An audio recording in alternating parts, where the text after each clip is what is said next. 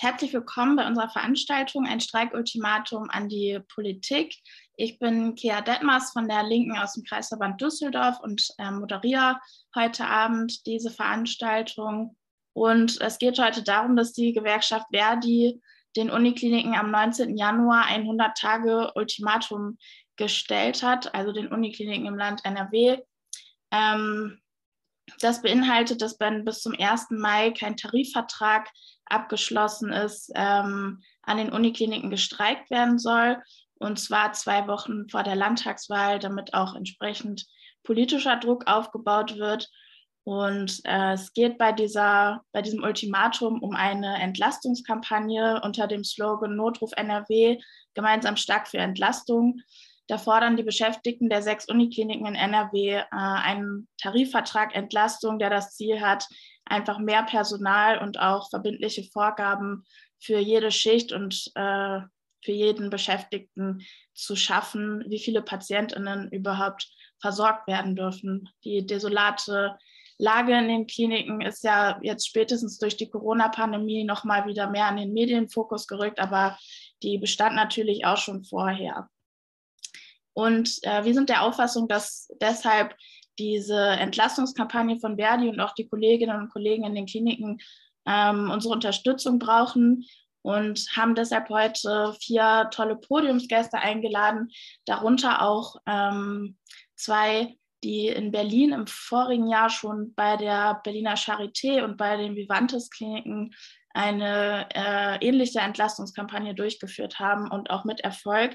Deswegen freuen wir uns heute besonders, dass wir da auch nochmal hören, wie das zustande gekommen ist und wie wir das in NRW auch so entsprechend erfolgreich hinbekommen können.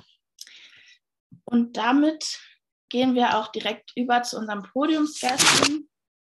Ähm, ich stelle alle einmal der Reihe nach vor und fange an mit Katrin Vogler.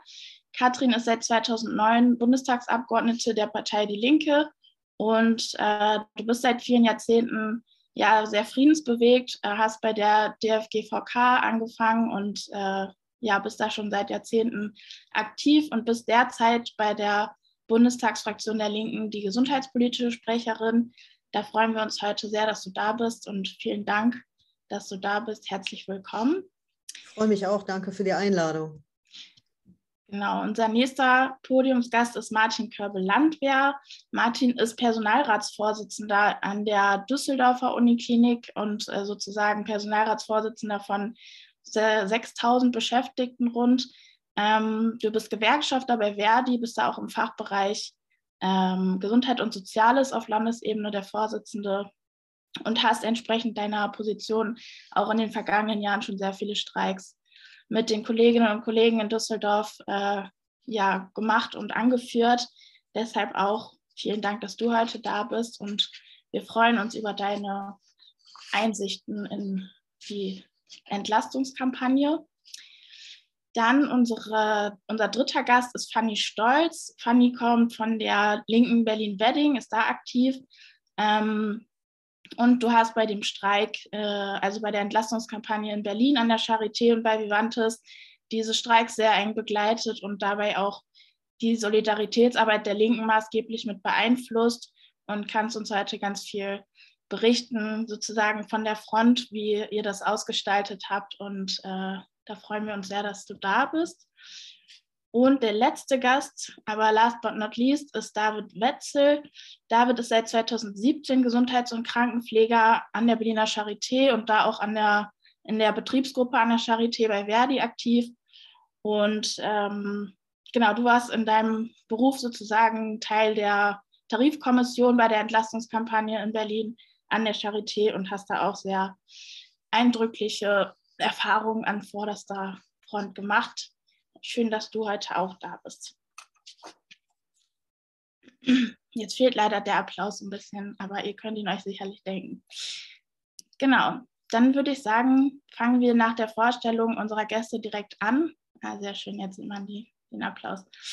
Ähm, unsere erste Frage richten wir an Martin.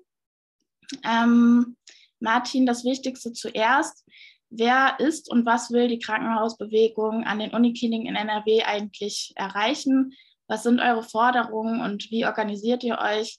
Und äh, was ist sozusagen euer Plan für die kommenden Monate? Ja, danke, Kea. Ich, man kann über dieses Thema, was du gerade eingebracht hast, gleich eine Stunde sprechen, aber so viel Zeit haben wir ja nicht. Deswegen fange ich mal anders an. Ähm, du hast es eben schon beschrieben, das Thema Belastung in den Krankenhäusern ist kein Thema, was jetzt neu entstanden ist in der Pandemie, sondern das Thema ständige Überstunden, zu wenig Menschen in den verschiedenen Arbeitsbereichen, holen aus dem Frei ist ein Thema, was wir seit Jahren bearbeiten. Und innerhalb von Verdi versuchen wir seit acht Jahren im Prinzip ähm, das Thema Entlastung auch tarifverträglich äh, zu fassen. Es gab ja nicht erst im Herbst letzten Jahres an der Charité die Auseinandersetzung, sondern vor Jahren gab es schon eine erste Auseinandersetzung an der Charité mit einem entsprechenden äh, ersten Tarifvertrag. Und wir in Nordrhein-Westfalen hatten schon 2018 an den Unikliniken in Essen und in Düsseldorf eine entsprechende Entlastungsvereinbarung äh, nach elfwöchigem Streik durchgesetzt ähm, in dem bestimmte Relationen von Beschäftigten äh, zu Patientinnen und Patienten festgelegt worden sind. Und trotzdem haben wir festgestellt, dass die Arbeitsbedingungen nicht besser geworden sind, dass wir immer noch das Problem haben, dass viel zu wenig Menschen in den verschiedenen Bereichen ähm, sind. Und äh, vor allen Dingen haben wir festgestellt, dass es für die Arbeitgeber keine Konsequenz hat, wenn er sich an Regeln nicht hält.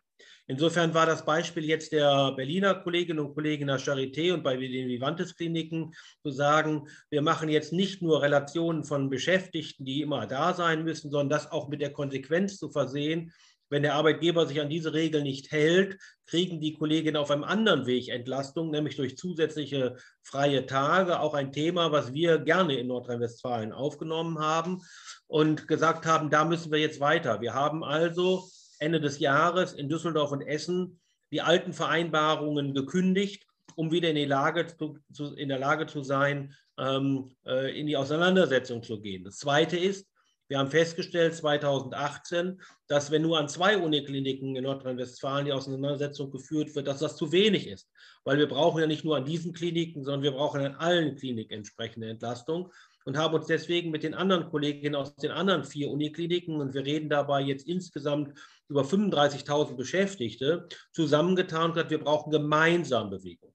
Wir haben deswegen in der Tarifrunde der Länder, die ja gerade im Oktober, November stattgefunden hat, leider mit keinem guten Ende für uns alle, aber wir haben schon dort mobilisierende Schritte eingeleitet und haben ganz viele neue Mitstreiterinnen und Mitstreiter gewonnen, sodass dann auch in, äh, in Aachen, in Bonn, in Köln und in Münster ebenfalls die Kolleginnen und Kollegen gesagt haben, ja, wir brauchen Veränderung.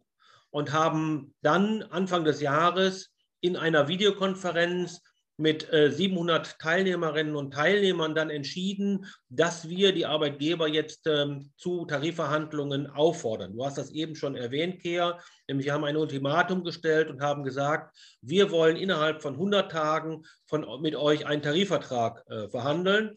Und wenn das nicht passiert, dann sind wir auch bereit, dafür in die Auseinandersetzung zu gehen. Ähm, der erste Schritt im Rahmen dieses äh, Ultimatums war natürlich, es bekannt zu machen. Interessanterweise gab es auch schon die ersten Reaktionen von Herrn Laumann und von anderen. Ja, ja was wollt ihr denn? Wir haben es nochmal deutlich gemacht, ihr wisst es doch eigentlich, was wir wollen, nämlich Entlastung. Wir wollen mehr Personal. Und was ganz wichtig ist, es geht nicht nur um Pflegekräfte. Es geht um alle Beschäftigtengruppen im Krankenhaus. Das heißt, wir diskutieren genauso über das Thema MTAs im Labor oder in der Radiologie, über Transportarbeiter oder Transportarbeiter, über Reinigungskräfte oder Handwerkerinnen und Handwerker. Also wir wollen einen sehr viel breiteren Katalog, weil nicht die Belastung ist kein spezielles Thema nur der Pflege, sondern aller Berufsgruppen im Krankenhaus. Insofern ist das ein Modell, was noch über die Forderungen, die wir in Berlin diskutiert haben, noch weiter hinausgeht. Aktuell ist es so, dass wir ganz, ganz viele Gespräche mit den Kolleginnen und Kollegen in den jeweiligen Betrieben führen, dass wir dort äh, ähm, eine Petition auf den Weg gebracht haben, von der wir wollen, dass die Mehrheit aller Beschäftigten diese Petition unterstützt und damit deutlich macht, dass sie hinter diesen Forderungen steht und sagt, ja, wir wollen Entlastung, wir wollen konkrete Regeln. Diese Petition wird jetzt im Laufe äh, des Februar ähm, entsprechend äh, in allen Betrieben, in allen sechs Unikliniken diskutiert und hoffentlich dann auch von den vielen, vielen Kollegen unterschrieben. Und wir fangen dann Mitte Februar damit an, dann auch mit den Teams in den verschiedenen Arbeitsbereichen die konkreten Forderungen zu diskutieren und zu besprechen. Denn das Modell ist nicht, dass wir da hingehen und sagen, wir wissen schon für alle, wie das richtig ist, sondern wir wollen, dass die Kolleginnen und Kollegen selber in der Diskussion ihre eigenen Belange in die eigenen Hände nehmen und sagen, in unserem Bereich müssten wir eigentlich so und so viele Kräfte sein, damit wir unsere Arbeit vernünftig machen können, ähm, damit wir die Aufgaben, die wir zu erledigen haben, in der angemessenen Zeit auch bewältigen können. Das wird der nächste Schritt sein. Und äh, parallel haben wir jetzt äh, letzte Woche Samstag hat die Tarifkommission, die es für alle sechs Unikliniken gibt, getagt und hat offiziell den Arbeitgeberverband äh, Nordrhein-Westfalen zu Verhandlungen aufgefordert. Und wir erwarten natürlich jetzt ein Signal von den Arbeitgebern, dass sie bereit sind, mit uns äh, in die Verhandlungen äh, zu gehen. Und äh, nicht umsonst haben wir diesen Zeitstrahl gewählt, ähnlich wie die Kollegin in Berlin, wir haben, wir nehmen den Zeitraum vor äh, den Landtagswahlen am 15. Mai, um das Thema in die Öffentlichkeit zu bringen und den äh, politischen Verantwortlichen an dieser Stelle jetzt zu sagen, Jetzt habt ihr die Zeit noch, uns ein Angebot zu machen, einen konkreten äh, Vorschlag zu machen. Ähm, und das könnt ihr auch gegenüber der Öffentlichkeit sagen, was ihr tun wollt oder eben nicht tun wollt. Und das ist dann der erste Test auch für Menschen, die am 15. Mai wählen gehen wollen, ob das die richtigen sind, die dort gewählt werden. Und auch das ist in deiner Anmoderation ja schon gesagt worden, wenn wir bis zum 1. Mai, das ist natürlich ein schönes Datum, der 1. Mai, wenn wir bis dahin kein Ergebnis haben, dann werden wir sicherlich in die betriebliche Auseinandersetzung, sprich in die Frage Streik gehen müssen. Vielleicht soweit erstmal, damit der, der Ablauf einigermaßen klar ist. Vielen Dank, Martin. Dann kommen wir zu unserer nächsten Frage an David. David, du hast letztes Jahr mit deinen Kolleginnen und Kollegen und auch mit der gesamten Berliner Krankenhausbewegung ähm, ja, eine große Welle in Berlin hinterlassen und äh, ihr habt es geschafft und einen Entlastungstarifvertrag bei Vivantes und bei der Charité durchgesetzt. Ähm, wir reden ja in NRW von sechs äh, Unikliniken, an denen wir das versuchen wollen. Ihr habt es direkt bei elf öffentlichen Kliniken hinbekommen. Ähm, wie ist es dazu gekommen und äh, wie wart ihr erfolgreich? Okay, genau. Also ähm, erstmal nochmal vielen herzlichen Dank für die Einladung. Ich freue mich total, hier mit dabei zu sein, weil ich das eine total spannende Auseinandersetzung, also eine total spannende Verbindung finde, also welche Rolle die Linke genau in diesen Campen spielen kann. Dazu auch noch die Anmerkung, dass ich selbst in der Linken organisiert bin. Und ähm, es hat ja natürlich Martin auch schon viele Punkte gesagt, ne? deswegen werde ich mich vielleicht ein bisschen kürzer fassen. Und vorneweg, Martin hat einmal verwiesen auf die Charité ähm, 2015. Das war ja das erste Mal, dass so ein Entlastungstarifvertrag durchgesetzt wurde. Und in der Folge haben ja bundesweit viele andere Kliniken sich genau dieser Auseinandersetzung angeschlossen. Wir haben jetzt nahezu an die 20 Entlastungstarifverträge.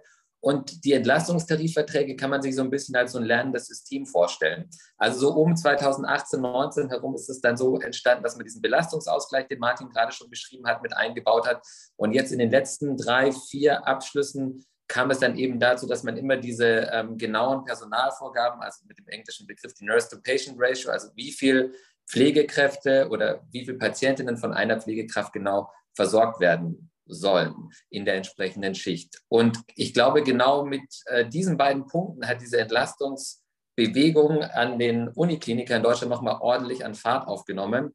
Und wir haben das jetzt letztes Jahr in Berlin halt einfach äh, nochmal anders erlebt als 2015, so haben wir das viele Kolleginnen berichtet, weil genau diese Forderungen ja da ansetzen, was Martin vorher auch schon beschrieben hat, ähm, wo es total hakt. Und zwar, wir haben eine unglaubliche Arbeitsverdichtung und wir haben diesen äh, unglaublichen Personalmangel. Und die Kolleginnen, ähm, die weiter in den Unikliniken sind und die dort weiter arbeiten oder in den Krankenhäusern sind, ähm, die haben trotzdem einen ziemlich hohen Anspruch, einen ziemlich hohen Berufsethos, einen Anspruch an ihre Arbeitsqualität.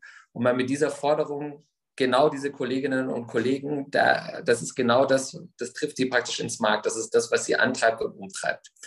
Okay, also ich springe mal zurück. Ähm, äh, du hast dir die Frage gestellt gerade, wie es dazu eigentlich ähm, gekommen ist. Und zwar ist es so, dass wir ja eben 2015 die Auseinandersetzung in der Charité hatten, ähm, dann immer wieder mit Kolleginnen von Vivantes im Austausch waren. Und 2019 gab es äh, von einer US-amerikanischen Organiserin so eine Lecture, die von der Rosa-Luxemburg-Stiftung ähm, organisiert wurde, die Organizing for Power Lecture. Und dort waren wir gemeinsam, also eine Gruppe von Krankenpflegerinnen, äh, sowohl von Charité und Vivantes, und haben sich da das erste Mal dazu ausgetauscht und haben, sind da eben zu dem Schluss gekommen, dass wenn wir nochmal loslegen in Sachen Entlastung, dass wir das auf jeden Fall gemeinsam machen müssen. Ne?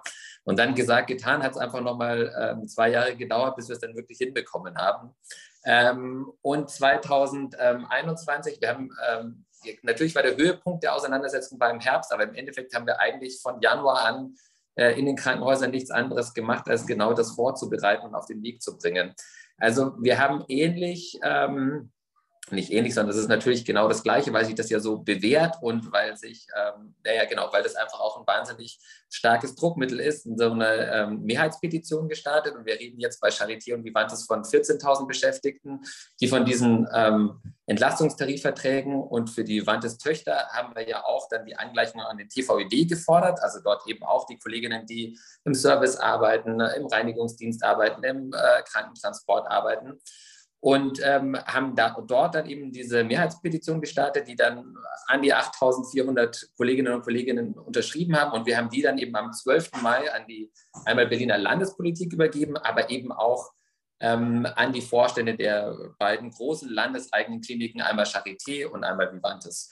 Und 2021 war ja in Berlin äh, das Entscheidungsjahr, äh, wenn es um die äh, politischen Fragen angeht. Also klar, es wird die Bundestagswahl 2021, aber eben auch die Abgeordnetenhauswahl. Das heißt, ähm, wir haben neben einer betrieblichen Kampagne ähm, auch eine politische Kampagne gemacht und haben natürlich äh, die PolitikerInnen total unter Druck gesetzt und in die Verantwortung genommen und gesagt, ähm, ihr seid dafür verantwortlich, dass wir gute Arbeitsbedingungen in den landeseigenen Kliniken haben. Wir sagen euch ganz genau und ganz konkret, was wir brauchen, und wir sind die Expertinnen unserer Arbeitsbedingungen, damit wir besser unsere Patientinnen, also besser die Berlinerinnen und Berliner in den Krankenhäusern versorgen können. Und es hat natürlich alle unter Druck gesetzt, die sich ne, in irgendeiner Form äh, der Kandidatur gestellt haben. Ne? Also es gab natürlich einen Zeitpunkt, der hat es vielleicht Frau Giffey noch nicht so ganz interessiert, vielleicht im April oder im Mai, aber spätestens im Sommer war sie auf jeden Fall äh, regelmäßig bei allen Veranstaltungen, die wir gemacht haben. Ne? Und ähm, ich würde jetzt erstmal ganz kurz ähm, einmal auf die betriebliche Schiene nochmal kommen. Also wir haben mit dieser Mehrheitspetition losgelegt und dann ähnlich wie Martins gerade ähm, beschrieben hat, sind wir dann in die einzelnen Bereiche gegangen und haben jedes Team ähm, hat Interviews mit den jeweiligen Kolleginnen geführt, ähm, wo ganz klar ähm, die Kolleginnen selbst festgelegt haben, was ihre Forderung ist. Also jeder Bereich ist, ich arbeite zum Beispiel auf der Onkologie, wir haben uns ganz genau angeguckt, wie viele Leute müssen denn da sein in der jeweiligen Schicht, damit wir eine bessere Versorgung hinbekommen können. Und das ist dann praktisch mehrheitlich. Ne? Wir haben wirklich mit allen Kolleginnen gesprochen und das dann mehrheitlich als Team abgestimmt. Und so ist dieser Prozess in allen, also nahezu allen ne, äh, Teams ähm, und Bereichen eben gelaufen, bei Vivantes und bei Charité. Und da will ich aber auch noch mal ganz kurz betonen, das heißt dann immer eben die Pflege, aber Martin hat es auch schon angesprochen, es geht auch um die Radiologie, es geht um die Anästhesie, es geht um die Funktionsdienste, Endoskopie etc. Ja? Und natürlich ist ähm, bei Vivantes konnte man das dann nochmal ganzheitlicher denken, ne, weil wir das natürlich so begreifen, dass wir sagen, das ist halt ne, ein Betrieb, eine Belegschaft, vollkommen klar. Und aus diesen äh, Teamforderungen heraus haben wir dann den Krankenhausratschlag gemacht und dort dann eigentlich diese ganzen Forderungen zusammengetragen nochmal. Nicht um die einzuschmelzen, sondern einfach sich nochmal abzugleichen und auch über die Häuser hinweg abzugleichen. Und da gab es dann ähm, ein nächstes Highlight, äh, wir hatten dann praktisch für diesen Krankenhausratschlag konnten wir ins Stadion des ähm, FC Union Berlin ähm, und hatten dort dann auch schon PolitikerInnen geladen. Und es war halt eine unglaubliche Stimmung einfach. Also wir waren da mit den Verdi-Westen, mit den Fahnen, ähm, hatten uns vorher praktisch äh, schon zwei Tage lang total intensiv ausgetauscht. Und äh, es ist dann irgendwann hier in die Nacht übergegangen. Und es war schon einer der ersten Momente, ähm, wo ich selbst auch das Gefühl hatte, okay, vielleicht äh, kriegen wir dieses Jahr, dieses Jahr dieses Ding echt richtig gut über die Bühne. Und ähm, von, diesen, von, diesen, von diesem Krankenhausratschlag ging es dann eben weiter. Wir haben dann, ähm, dann eigentlich ging es schon, war klar, dass wir gesagt haben, wir wollen ja am Ende dieses 100-Tage-Ultimatums, das wir mit der Übergabe der Mehrheitspetition losgetreten haben, wollen wir schon die Antwort der Politik haben. Und wenn die dann eben nicht da ist, oder von den, äh, von den Vorständen der, der, der beiden großen landeseigenen Kliniken, dann äh, machen wir einen Bahnstreik. Wir mussten dann natürlich den Bahnstreik machen, das ist ja inzwischen bekannt. Äh, und dann sind wir eben auch einen Monat oder über einen Monat, die Kolleginnen von Wands haben noch ein bisschen länger gestreikt, in den Erzwingungsstreik gegangen. Und das war natürlich ein absoluter Härtetest, also für alle Beschäftigten. Also das war der längste Streik, der jemals an der Charité stattgefunden hat. Und es war eine unglaubliche Zerreißprobe. Ähm, vor allem haben die ArbeitgeberInnen am Anfang gesagt, dass sie mit uns nicht verhandeln werden, während wir streiken. Und das war natürlich ein ordentlicher Dämpfer. Es war dann so, dass nach ein paar Tagen trotzdem die Verhandlungen wieder aufgenommen wurden. Erstmal hießen sie dann zwar nicht Verhandlungen, sondern nur Gespräche. Ähm, aber trotzdem haben wir dann relativ schnell gemerkt, dass wir ähm, eigentlich mit diesem, na, mit diesem, wenn man so will, ist es ja ein Dreiklang dann eigentlich gewesen. Also einmal mit diesem Erzwingungsstreik, den wir gemacht haben, mit den gleichzeitig fortgesetzten Verhandlungen und dann aber eben auch noch mit dem kurzen Draht in die Politik, den wir bis dahin hatten, ähm, da richtig Druck aufbauen können. Und die haben dann auch ziemlich schnell gemerkt, ähm, dass wir ähm, in dieser Tarifkommission ähm, total basisdemokratisch arbeiten. Also wir haben immer Kolleginnen aus den verschiedenen Bereichen mit in die Verhandlungen hineingeholt, äh, um halt genau berichten zu können oder die berichten zu lassen, wie sind die Arbeitsbedingungen jetzt zum Beispiel auf der äh, kardiologischen Station. Ja? Und dann ist eine Kollegin von der Kardiologie reingekommen und wir haben das nicht als Stellvertreter berichtet, sondern die Kolleginnen haben immer selbst gesprochen. Und genauso hatten wir eben aus ganz, nicht aus ganz vielen, sondern aus vielen Teams, hatten wir eben Teamdelegierte. Das heißt, die waren immer noch bei den Verhandlungen ähm, anwesend in einem Nebenraum, meistens in einem Hörsaal, wenn wir an der Charité direkt verhandelt hatten.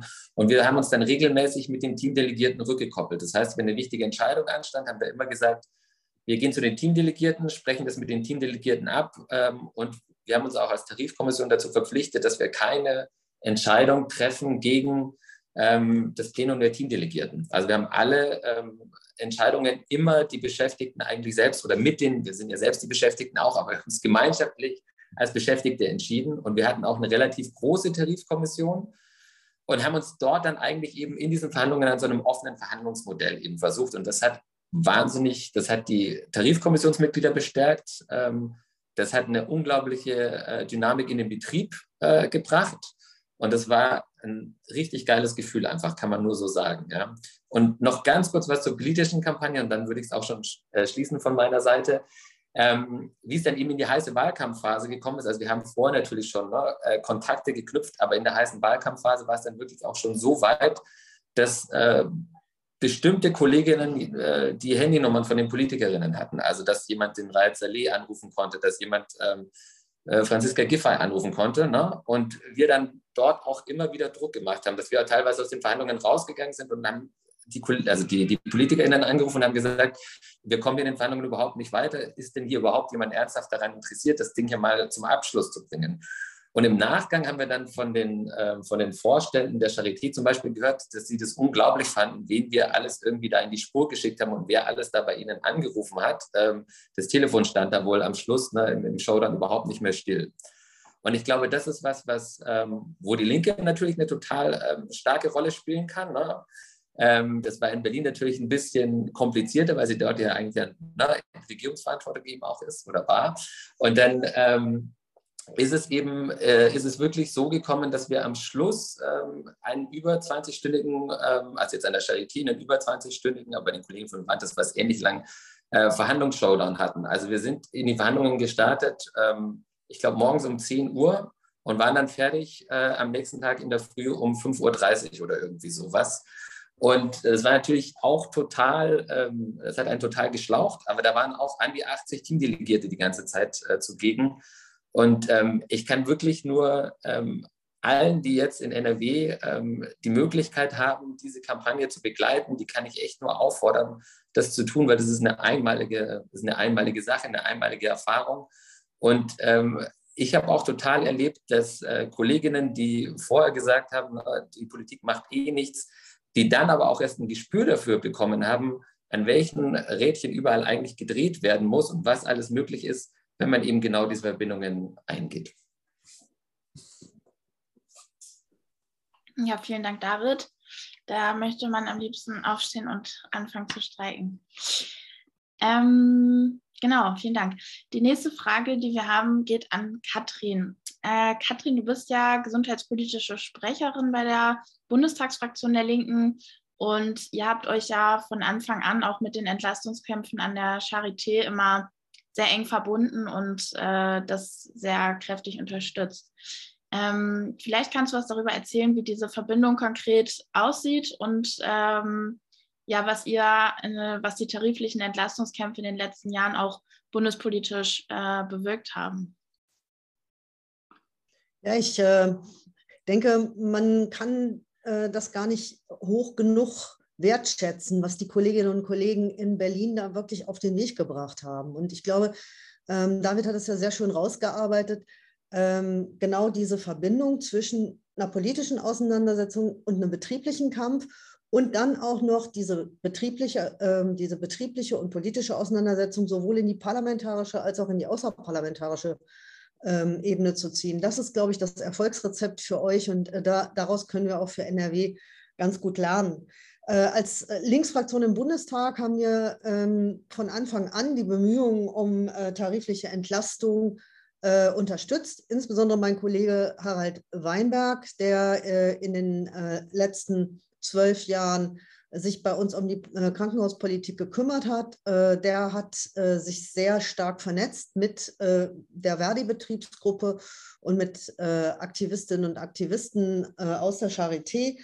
Das erste Treffen gab es schon im Jahr 2012 und ähm, das war noch eine Zeit, da wurde nicht nur der, diese, diese Idee, dass man Personalbemessung auch tariflich regeln kann, ähm, vom Arbeitgeber blockiert, aber auch in Verdi gab es da irgendwie heiße Diskussionen, äh, ob das nicht ein unzulässiger Eingriff in die unternehmerische Freiheit sei.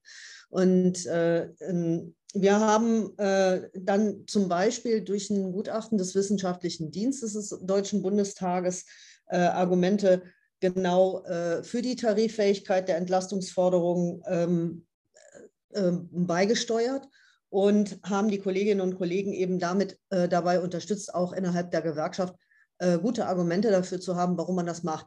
Und tatsächlich ist das ja auch, ein, ist das ja auch der Punkt, ähm, den Pflegekräfte und äh, nichtärztliche Beschäftigte in Krankenhäusern immer wieder vortragen. Ja, ähm, klar könnten wir mehr Geld gebrauchen, also so, äh, so wahnsinnig zufrieden sind wir mit der Entlohnung nicht. Aber was noch viel, viel, viel wichtiger ist, ist, dass wir mehr Kolleginnen und Kollegen auf der Station haben, weil ähm, wenn mir schon irgendwie äh, junge Pflegekräfte an der Uniklinik Essen äh, weit vor der Pandemie gesagt haben, junger Mann, 28 Jahre oder so, ich kann hier nicht mehr äh, vollschichtig arbeiten, weil sonst bin ich mit 40 äh, kaputt.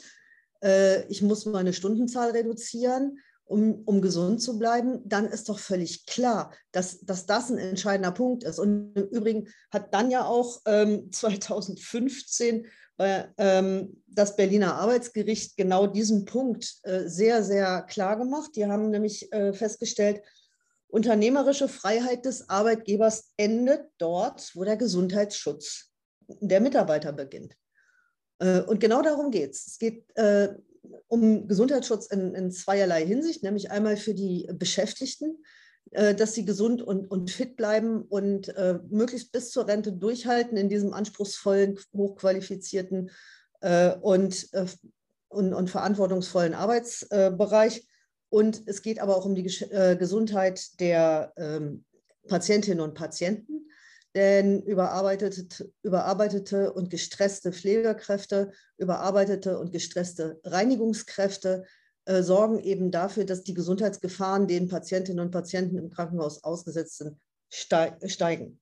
So, ähm, dann haben wir äh, viele Veranstaltungen auch äh, durch unsere Fraktion gemacht, unterstützt, also Krankenhausratschläge oder Streikkonferenzen, äh, um eben den äh, äh, Aktiven die Möglichkeit zu geben, sich auszutauschen. speziell unsere Landesgruppe NRW hat beispielsweise das Thema ähm, in einer Veranstaltung auf dem UZ-Pressefest in Dortmund auch nochmal ähm, hochgezogen, was eine gute Gelegenheit war, um auch äh, Kolleginnen und Kollegen aus unterschiedlichen Bundesländern äh, an einen Tisch zu kriegen. Und ähm, wir haben dann, äh, wir haben dann auch in die Partei reingetragen, wie wichtig das Thema Pflege ist und haben äh, angestoßen, dass die Partei eine Pflegekampagne gemacht hat, äh, zunächst unter dem Motto, das muss drin sein, und äh, dann eben auch unter dem Motto Pflegenotstand stoppen. Ähm, ich glaube, das ist auch ein wichtiger Aspekt, den wir besonders als Partei beitragen können, eben zu sagen, das ist nicht nur die Sache der Pflegekräfte oder der Beschäftigten in den Krankenhäusern, wie da die Arbeitsbedingungen sind, sondern das geht uns alle an, weil jeder von uns kann mal in die Situation kommen, in ein Krankenhaus zu müssen und äh, darauf angewiesen zu sein, dass da genug Leute sind, die genug Zeit haben, in Ruhe die Zimmer zu reinigen, das Essen zu reichen und äh, die Pflege professionell zu machen. So, ähm, man kann sagen, Druck wirkt. Äh, wenn man sich anguckt, welche Reaktionen es aus der Politik äh, gab auf diese Auseinandersetzung, war zunächst mal äh, die völlig äh, kontraproduktiven und unwirksamen Pflegepersonaluntergrenzen von Jens Spahn, die er 2017 eingeführt hat. Ähm, das war ein symbolisches Zugeständnis. Äh, die waren aber so gestrickt, dass sie nicht wirklich dazu geführt haben, dass, dass es mehr Personal gab, weil sie sich sozusagen so ähnlich wie die Fallpauschalen selbst auch am untersten Level des Ist-Zustands äh, orientiert haben. Ähm, eine große Überraschung gab es dann aber trotzdem im, im äh, Koalitionsvertrag von 2018 mit der SPD, nämlich CSU und SPD äh, äh, der CDU abverhandelt, dass äh, die Pflegekosten aus den Fallpauschalen raus, äh, rausgenommen werden sollen und extra, extra budgetiert werden sollten.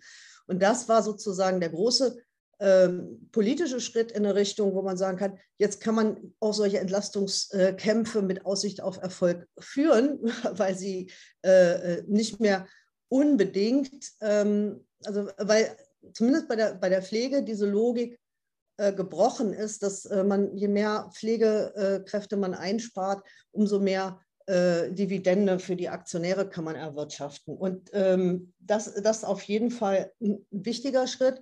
Noch wichtiger ist, dass äh, im neuen Koalitionsvertrag endlich die Pflegepersonalregelung 2.0, die PPA 2.0, versprochen wird. Ähm, das wäre tatsächlich ein Bemessungsinstrument auf wissenschaftlicher Grundlage. Äh, ich bin gespannt, wann und wie es kommt, aber wir werden da auf jeden Fall weiter Druck für machen im Bundestag. Äh, wir haben das immer gefordert und, und jetzt hat es die Ampel im Koalitionsvertrag und ich glaube, ähm, das äh, gibt auch den Kolleginnen und Kollegen nochmal äh, in den Krankenhäusern Rückenwind. Hm, was ich wichtig finde, ist, dass man eben, dass man eben es schafft, das zum gesellschaftlichen Thema zu machen Dafür haben wir hier in NRW auch noch die Volksinitiative Gesunde Krankenhäuser. Und ich glaube, dass das, äh, dass das ein wichtiges Instrument ist, um auch von außen Solidarität äh, mit den Beschäftigten in den Krankenhäusern zu üben, dass wir also jetzt noch bis, äh, ähm, bis Mitte April möglichst viele Unterschriften unter diese Volksinitiative sammeln dass wir da eben uns auch vernetzen mit den Kämpfen, die es im Augenblick schon gibt. Das, äh, da möchte ich auch nochmal darauf hinweisen. Herzlichen Dank, Katrin, für diesen Einblick in die Bundespolitik und die Krankenhauspolitik auf Bundesebene. Und unsere nächste Frage geht an Fanny. Ähm, Fanny, du hast mit der linken Basisgruppe in Berlin-Wedding ja Solidaritätsarbeit für die Krankenhausbewegung geleistet, als in Berlin die Entlastungskampagne bei der Charité und bei Vivantes anstand. Und ich glaube, das ist jetzt so ein bisschen nach dem ganzen Input die Frage, die sich hier alle stellen, die an der Parteibasis sind. Ähm, was habt ihr gemacht? Äh, welche Erfahrungen habt ihr gesammelt? Und ähm, ja, vielleicht kannst du uns was darüber sagen, wie ihr das unterstützen konntet mit der Linken und auch, äh, was du glaubst, wie die Linke sich dabei gezeigt hat und welche Figur sie gemacht hat. Okay, ich äh, versuche das mal. Äh, vielleicht nochmal äh, zu mir. Ich bin in Wedding in der BO-Leo aktiv. BO heißt Basisorganisation. Das ist ungefähr das, was ihr, glaube ich, in KV habt. Äh, das genau. Wir sind eine kleine Gruppe hier in Berlin Mitte. Und wenn ich, äh, ich bin hier sozusagen in meinem Kiez engagiert und wenn ich aus dem Fenster schaue, sehe ich die Charité des Virchow-Klinikum. Wir sind also ganz nah am Krankenhaus und deswegen waren wir sehr froh, als wir gehört haben, dass die Berliner Krankenhausbewegung auf uns zurollt ähm, und haben dann äh, gesagt, dass wir da gerne was machen wollen als BO. Und ich will ganz kurz versuchen zu skizzieren, wie wir das gemacht haben. Der erste Schritt war eigentlich, uns erstmal zu informieren und uns zu vernetzen. Und zu vernetzen, da meine ich, wir haben uns mit anderen Basisorganisationen oder KV in Berlin vernetzt, uns ausgetauscht, was die vor Ort machen, wie die auf sozusagen ihr regionales Krankenhaus zugehen, Aber wir haben ähm, im zweiten Schritt sozusagen von Informieren und Vernetzen einen sehr wichtigen Schritt gemacht. Wir sind direkt auf die Beschäftigten zugegangen und haben sie zu uns in die BO eingeladen. Äh, das war alles leider via Zoom, aber da haben wir uns ja jetzt dran gewöhnt. Ähm, und dann hatten wir sozusagen zwei äh, Kolleginnen vom Virchow-Klinikum da, die uns erzählt haben, was auf uns zukommt sozusagen. Was ist die Berliner Krankenhausbewegung? Warum wird gestreikt? Wie wird gestreikt? Und ich würde sagen, das hat bei uns in der BO bei vielen so dieses Klick-Aha-Moment gemacht, weil ich konnte sozusagen meinen Mund fusselig reden, wie scheiße die Situation in den Krankenhäusern ist. Weil wenn das ein Beschäftigte mit ihren Worten, ihren Erfahrungen berichtet, ist das nochmal was ganz anderes. Und aus dieser Sitzung haben wir sozusagen die Motivation geschöpft, eine kleine AG-Projektgruppe innerhalb unserer BO zu gründen. Wir sind so 20, 25 Aktive. Ähm, und dann waren wir so eine kleine Gruppe von so fünf, sechs Leuten, die das gemeinsam sozusagen vorbereitet hat und sozusagen so ein bisschen die Orgalast übernommen hat, die Infos reingeholt hat, sich nochmal thematisch mehr damit befasst hat. Und dann haben wir sozusagen in die BO wieder ein, äh, reingebracht, was jetzt ansteht. Zum Beispiel äh, war es so, ähm, als dann der Streik stattfand, ähm, haben wir gemeinsam geplant, zu den Streikposten zu gehen und die Beschäftigten zu besuchen, ähm, haben uns da bewusst dafür entschieden, dass wir das zu einer Uhrzeit machen, wo möglichst alle können, und zwar nämlich vor dem Arbeitsbeginn. Bei uns arbeiten viele oder studieren. Wir sind dann immer so zwischen halb acht und acht äh, zu den Beschäftigten gegangen und ähm, haben im Vorfeld auch gefragt, ey, was braucht ihr? Und dann kam irgendwie raus, hier gibt es nur Kaffee und Schwarztee. Wir würden uns total freuen über Saft und Früchtetee. Oder es gibt hier nur Brötchen mit Käse, wir können es nicht mehr sehen. Also haben wir Obst vorbeigebracht. Ähm, genau. Und äh, das waren auf jeden Fall so Schritte. Und ich glaube, dieses Kontaktknüpfen, Vernetzen mit den Beschäftigten vor Ort ist extrem wichtig. Und ich, bei uns war es zumindest so, dass es auch gar nicht so die große Hürde war, weil ähm, Verdi ja auch Organiserinnen im Krankenhaus vor Ort hat. Mit denen konnten wir uns äh, absprechen, die haben uns die Kontakte gegeben, wir haben die Leute kennengelernt. Ich würde sozusagen empfehlen, dass ihr das vor Ort auch macht, dass ihr direkt zum Krankenhaus geht, die Leute kennenlernt. Und es ist wirklich, also in Berlin, ich war manchmal schon so ein bisschen oh oh, wir sind mit in der Regierung, wie äh, David schon gesagt hat, wir sind mitverantwortlich auch irgendwie. Hoffentlich gibt es da kein böses Blut. Überhaupt nicht. Die Leute haben sich richtig doll gefreut, dass wir da sind und dass wir helfen. Und da komme ich so ein bisschen zum nächsten Schritt. Wir haben quasi Dinge gemacht, die gebraucht worden sind. Und damit meine ich nicht, dass wir sozusagen die Kümmererpartei geworden sind ähm, oder auch nicht ein langer Arm der Gewerkschaft, sondern dass wir eben wirklich sozusagen geguckt haben, wo sind sozusagen die Bedürfnisse, was wird noch gebraucht, wo können wir helfen. Ähm, so haben wir dann zum Beispiel die Technik für eine äh, kleine Kundgebung äh, besorgt. Wir haben geholfen, ein 30 Meter langes Transpi auszumalen. Ähm, wir waren bei einer Blitzaktion vorbei, äh, dabei. Das bedeutete, wir sind mit den Beschäftigten und den Organiserinnen über die Station gegangen und haben informiert. Wir waren auf den Kundgebungen, auf den Demos mit dabei. Ähm, genau, und das hat wahnsinnig viel Spaß gemacht. Und es hat, glaube ich, auch für unsere BO ein bisschen ein neues Profil auch geschärft, dass wir eben nicht nur ähm, Wahlkampf machen, der bedeutet, Infostände zu machen, sondern dass diese Bewegung wirklich inhaltlich und praktisch Teil unseres ähm, Wahlkampfes wurde. Ähm, genau, und ich glaube auch noch ein wichtiger Punkt ist, Soli-Arbeit, glaube ich, ist die Champions League von Methoden der äh, Linken und sie bedeutet auch Zeit und Energie und Kraft.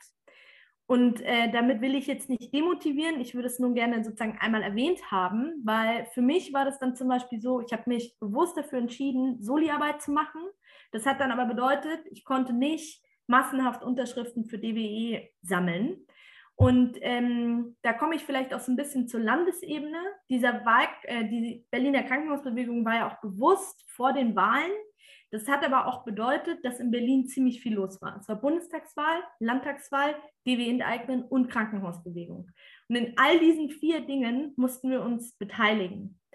Und äh, ich finde, dass die Landesebene, also ich bin ja an der Basis, aber ich finde, dass die Landesebene viele sehr starke, gute Momente hatte. Wir waren sehr gut informiert, auch dank der Beschäftigten, die auch zu den ähm, Kandidatinnen und auch zu den, äh, zum Landesvorstand gekommen ist und immer wieder berichtet hat, was jetzt los ist. Ähm, aber ich glaube, dass es manchmal Momente gab, wo wir hätten mutiger und vielleicht sogar konflikthafter sozusagen sein können, innerhalb der Regierung auch. Also es gab zum Beispiel den Moment, wo ein Gericht gesagt hat, der Streik, Streik ist nicht zulässig wegen Gefährdung der Patienten, was Quatsch war. Das war, alle wussten, das ist ein bisschen vorgeschoben.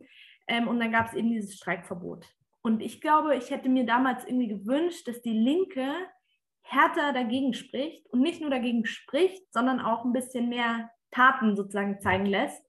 Aber ähm, ich hatte auch, ähm, wir haben äh, an einem Sonntag ähm, haben uns äh, die Organizer und die Beschäftigten hier im Virchow-Klinikum gefragt, ob wir sie unterstützen können bei einem Streikposten, weil so ein bisschen, ich glaube, es war Tag 26 des Streikes oder so und alle waren irgendwie müde und erschöpft und wir wurden gefragt, ob wir den Streikposten supporten wollen.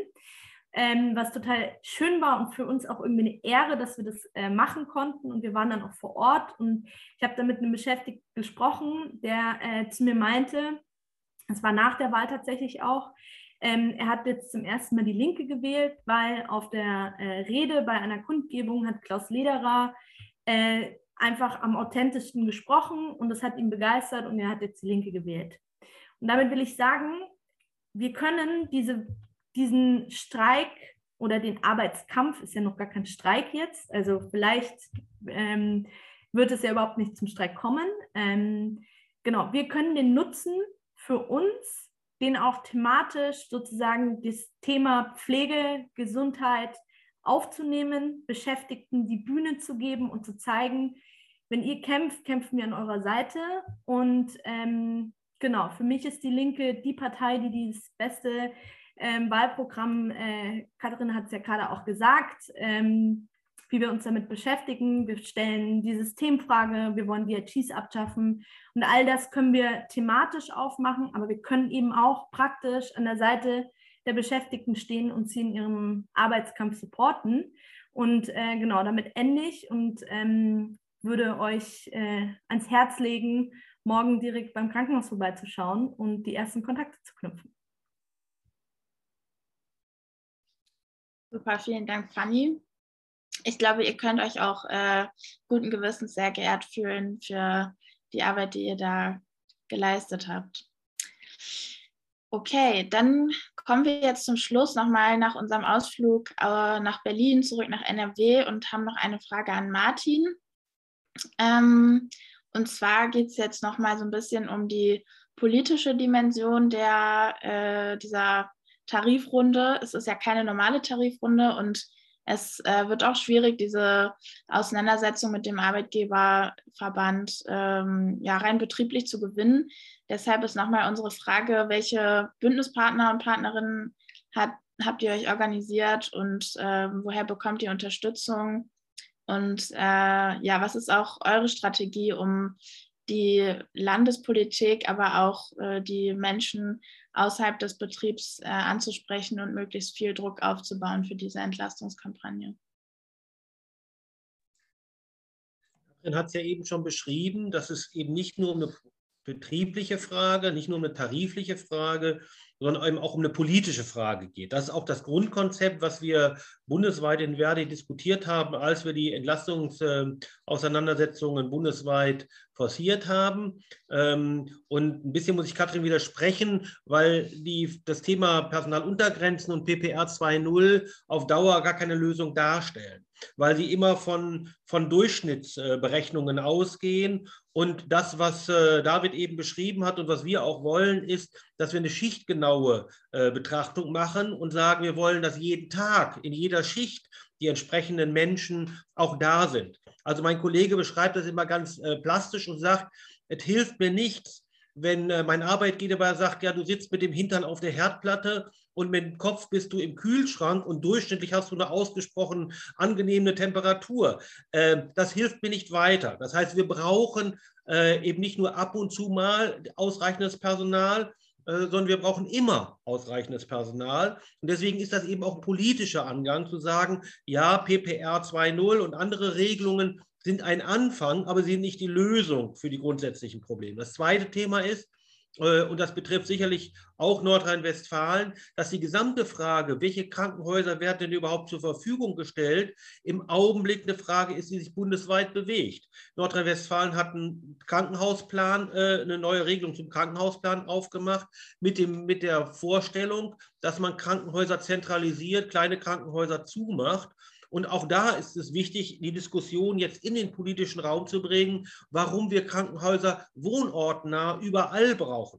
Natürlich führen wir jetzt den, die Auseinandersetzung an sechs Unikliniker in sechs Städten äh, in Nordrhein-Westfalen, was einen politisch schwieriger gegangen ist, als in einer Großstadt wie Berlin möglicherweise eine Auseinandersetzung zu führen, hat aber umgekehrt den Vorteil, dass wir natürlich in einem Land wie Nordrhein-Westfalen mit 16 Millionen Einwohnern, wenn wir dort an sechs verschiedenen Großstädten in der Auseinandersetzung sind, das erhebliche Auswirkungen auf das politische Klima hat. Wenn die sechs Maximalversorger in Nordrhein-Westfalen gleichzeitig in Auseinandersetzung stehen, ist das schon ein, ein Fund, was auch die Politik nicht mehr ähm, vergessen kann. Das zeigen auch die ersten Reaktionen. Allerdings haben wir ähnlich äh, auch das Thema, dass sich jetzt Menschen an unsere Seite stellen, wie äh, manche Sozialdemokraten, ähm, die sagen, wir völlig richtig, was ihr da tut.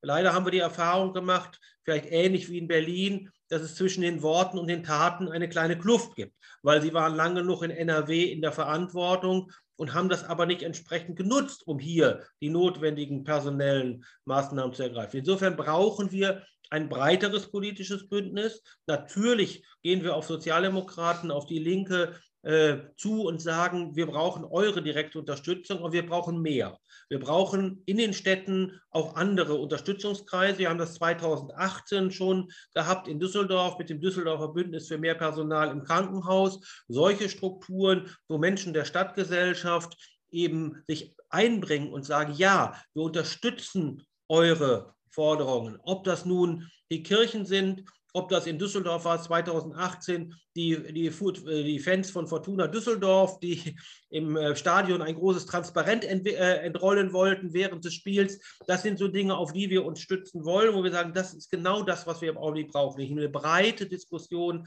in den Städten darüber, was muss an dieser Politik anders werden. Eine Politik, die nicht nur für die Beschäftigten gut ist in den Krankenhäusern, sondern die eben auch gut ist für die Gesundheitsversorgung in den Städten. Und gerade aktuell erleben ja viele Menschen, dass sie ähm, gar keinen Platz im Krankenhaus kriegen.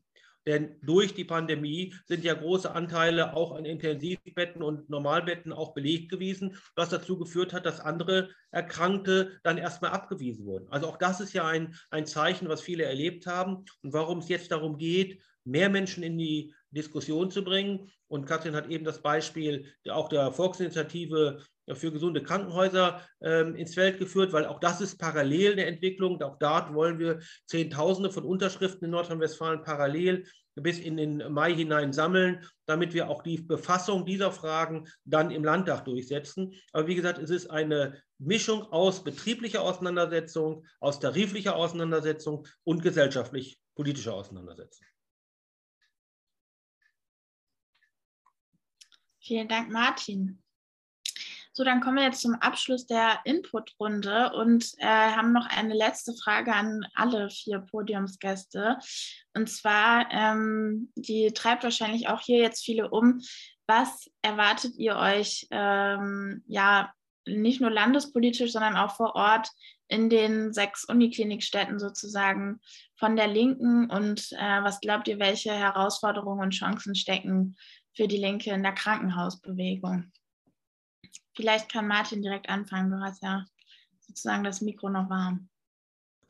Ja, ähm, äh, ich habe ja selber sozusagen jetzt meinen Hut in den Ring geworfen, weil ich ja auch ähm, für die Linke, für die Landtagswahl kandidiere, weil mir geht es darum, dass wir dieses Thema äh, tatsächlich auch in alle politischen Diskussionen einbringen. Es gibt jetzt viele Gelegenheiten, wo Veranstaltungen stattfinden, wo Kandidatinnen und Kandidaten eingeladen werden, mitzureden. Und da wäre es eben ganz wichtig, dass wir diese Fragen, die wir gerade hier die ganze Zeit diskutieren, dort auch mit, äh, mit einbringen Und die anderen Punkte hat Fanny eben ja schon angesprochen. Wo kann äh, Unterstützung durch Linke in jedem Ort äh, auch stattfinden? Es geht nicht nur um die sechs Uniklinikstädte, sondern es geht auch um die anderen Kreisverbände, weil ich glaube, dass das Thema Gesundheit neben dem Thema Wohnen, was ja auch in Berlin eine besondere Rolle gespielt hat, ähm, und natürlich der gesamten Frage um ähm, äh, soziale Sicherheit eine wesentliche Frage ist, auch in dieser jetzigen Zeit.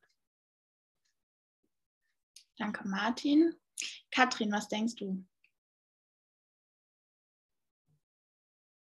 Also, ich erwarte von meiner Partei, dass sie das Thema Pflege und Gesundheit zu einer zentralen Frage in der Auseinandersetzung äh, ähm, mit der jetzigen Landesregierung und mit den Mitbewerbern bei der Landtagswahl macht. Ich glaube, ähm, wir haben jetzt nach zwei Jahren Pandemie eine Situation, wo äh, wirklich niemand mehr die Augen verschließen kann davor, dass die Situation in den Krankenhäusern schon vor der Pandemie scheiße war und dass sie jetzt auf gut Deutsch noch scheißerer geworden ist.